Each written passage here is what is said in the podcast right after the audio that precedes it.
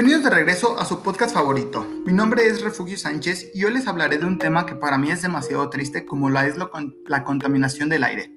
Sí, así es, hablaremos de la contaminación del aire. Espero que la información que estoy a punto de compartirles sea lo más entendible posible y sirva para crear conciencia dentro de este tema. Hablaremos de este tema ya que actualmente vivimos en una situación en verdad muy crítica. Cada año se bate el récord de contaminación del aire en el año 2019 se alcanzaron casi 40 mil millones de toneladas de dióxido de carbono en la, en la atmósfera, superando el registro del año anterior. Los números hablan por sí solos. ¿Y creen ustedes que no es alarmante? Primero que nada, ¿qué es la contaminación del aire y qué la produce? La contaminación del aire es una mezcla de partículas sólidas y gases en el aire. Las emisiones de los automóviles, los compuestos químicos de las fábricas, el polvo, el polen y las esporas de mojo pueden estar suspendidas como partículas. El ozono, un gas, es un componente fundamental de la contaminación del aire en las ciudades. Cuando el ozono forma la contaminación del aire, también se denomina smog. ¿Y saben qué es lo peor, amigos?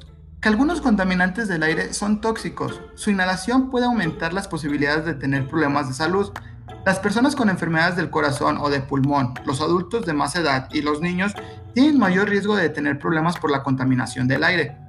La polución del aire no ocurre solamente en el exterior. El aire en el interior de los edificios también puede estar contaminado y afectar su salud. La contaminación del aire se produce principalmente en cinco focos básicos producidos por, el ser humano. Número 1. Las industrias. En muchos países la producción de energía es la fuente principal de la contaminación del aire, aunque no la única. La quema de carbón por parte de centrales eléctricas o aquellas plantas basadas en diésel son dos de las fuentes de emisión más frecuentes y nocivas de la misma manera, aunque en menor medida en comparación con las anteriores. Los procesos industriales y el uso de solventes en industrias químicas contribuyen a la contaminación del aire y el calentamiento global. Número 2. El transporte. Cerca del 25% de todas las emisiones de dióxido de carbono relacionadas con la energía provienen del transporte. Estas emisiones producen aproximadamente cerca de 40.000 muertes prematuras al año por la mala calidad del aire. La mitad de ellas son consecuencia de la emisión de diésel.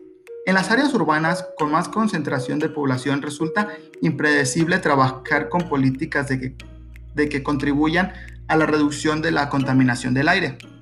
Por ejemplo, mediante el uso de combustibles más limpios o la implementación de medios de transporte movidos por, por energías renovables que no sean nocivas para las personas.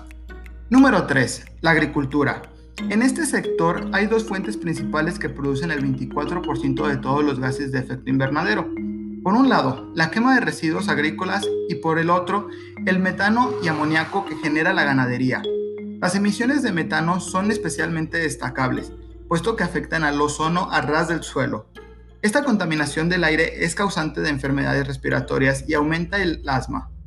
El metano es además un gas de efecto invernadero que tiene un impacto mayor que el dióxido de carbono a largo plazo.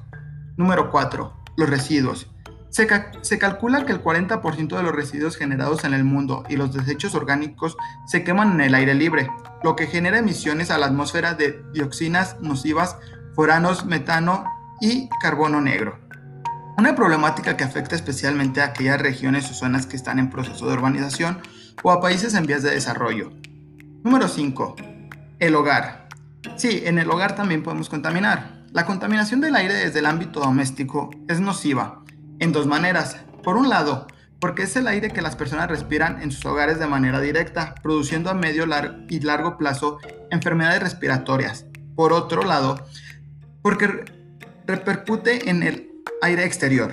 La fuente de esta contaminación proviene de la quema de maderas y combustibles fósiles para actividades como cocinar, calentar o iluminar los, hogares. Algunos consejos para reducir la contaminación del aire en la ciudad son los siguientes. Número 1. El uso del transporte público y la utilización del coche privado solo para cuando sea completamente necesario. Número 2. A la hora de comprar un coche, elige un modelo de bajo consumo energético. Número 3. Llevar a revisión de manera anual el coche para comprobar que el vehículo no contamine más de lo permitido. Número 4. Por descontado, todo desplazamiento que se pueda realizar en bicicleta andando es menos contaminante que cualquier coche. Número 5. Reciclar no solo disminuye la cantidad de basura que hay en el planeta, también ayuda a mantener la calidad del aire. Número 6. Usar sprays que sean respetuosos con el medio ambiente. Número 7. Cuidar las zonas verdes de las ciudades. Número 8. En casa utiliza bombillas de bajo consumo. Número 9. No, no derroches agua al ducharte. Número 10. Consumir productos sostenibles y reducir la carne en la dieta son dos formas de evitar sobreproducción de alimentos y por tanto de reducir las emisiones. Para finalizar les quiero compartir algo que en verdad me sorprendió cuando lo leí. No recuerdo textualmente la nota, pero lo que nos compartía era que cuando los chinos salieron después de la pandemia, se sacaron de onda al ver el cielo azul, ya que ellos creían que el cielo era gris. Imagínense todas las bellezas naturales que nos podemos perder debido a la contaminación. ¿Y ustedes quieren seguir así o poner un granito de arena para intentar reducir esta terrible situación? Espero les haya gustado este podcast y los espero en el próximo. Hasta pronto.